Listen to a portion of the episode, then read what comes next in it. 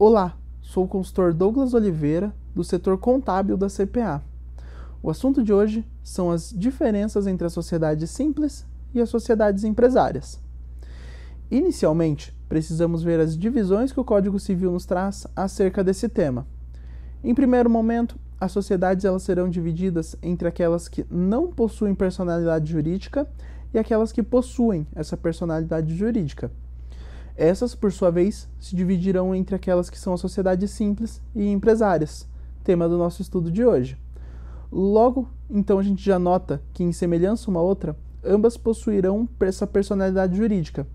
Portanto, serão devidamente constituídas na forma que a lei as rege, assim como possuirão titularidade negocial, processual, assim como também a autonomia econômica, dentre outras características que essa personalidade as traz. Essas, por sua vez, se dividirão também naquelas, naqueles tipos societários que o Código Civil nos traz, aí em ambos os casos. Agora que estamos situados dentro das sociedades em geral, o que é o conceito da sociedade empresária? Para a gente responder essa questão, temos que voltar lá no conceito de empresário individual, lá no artigo 966 do Código Civil. Este artigo estabelece que o empresário individual é aquele que exerce profissionalmente atividade econômica organizada para a produção ou a circulação de bens ou de serviços. Portanto, podemos dizer que a sociedade empresária é a união cooperativa entre dois ou mais empresários em prol da partilha dos lucros entre si.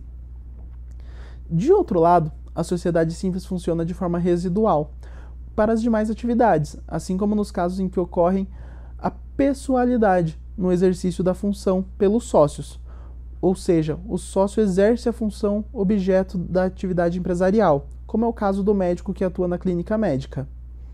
Agora que sabemos em qual parte estamos e os conceitos por trás dessas sociedades, quais são as consequências desses tipos societários? Sabemos que em ambas as formas de sociedade há divisão entre outros tipos societários que o Código Civil estabelece.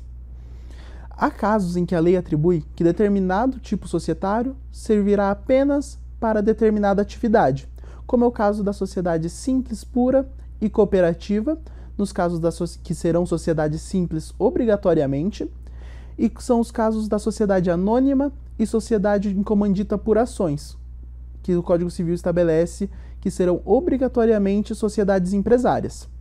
Além dessas, as sociedades em nome coletivo, comandita simples e limitada poderão ser constituídas das duas formas, dependendo da atividade exercida pelos sócios. Pelos sócios. Por fim, outra característica importante é a forma de constituição. Além das peculiaridades das partes de cada sociedade, cada tipo societário tem um órgão específico para ser registrado. No caso da sociedade simples, elas deverão ser registradas no cartório de registro civil de pessoas jurídicas enquanto nas sociedades empresárias elas serão, serão registradas na junta comercial do Estado, porém possuem duas exceções para essa regra, que é o caso das cooperativas, que apesar de serem sociedades simples, serão registradas na junta comercial também, e o caso das sociedades de advogados, que o Estatuto da OAB estabelece que serão registrados junto à própria OAB. Certo? Esse foi o assunto de hoje. Muito obrigado e até a próxima.